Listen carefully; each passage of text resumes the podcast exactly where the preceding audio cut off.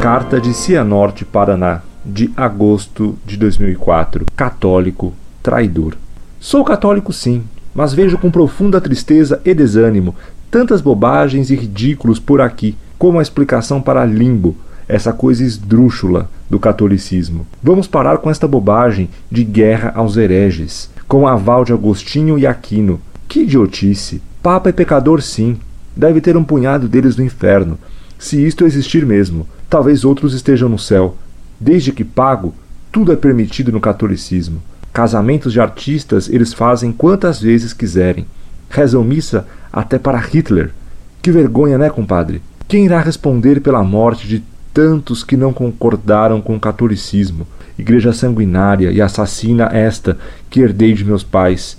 Isso não é motivo para não nos envergonharmos? Me responda, atenciosamente.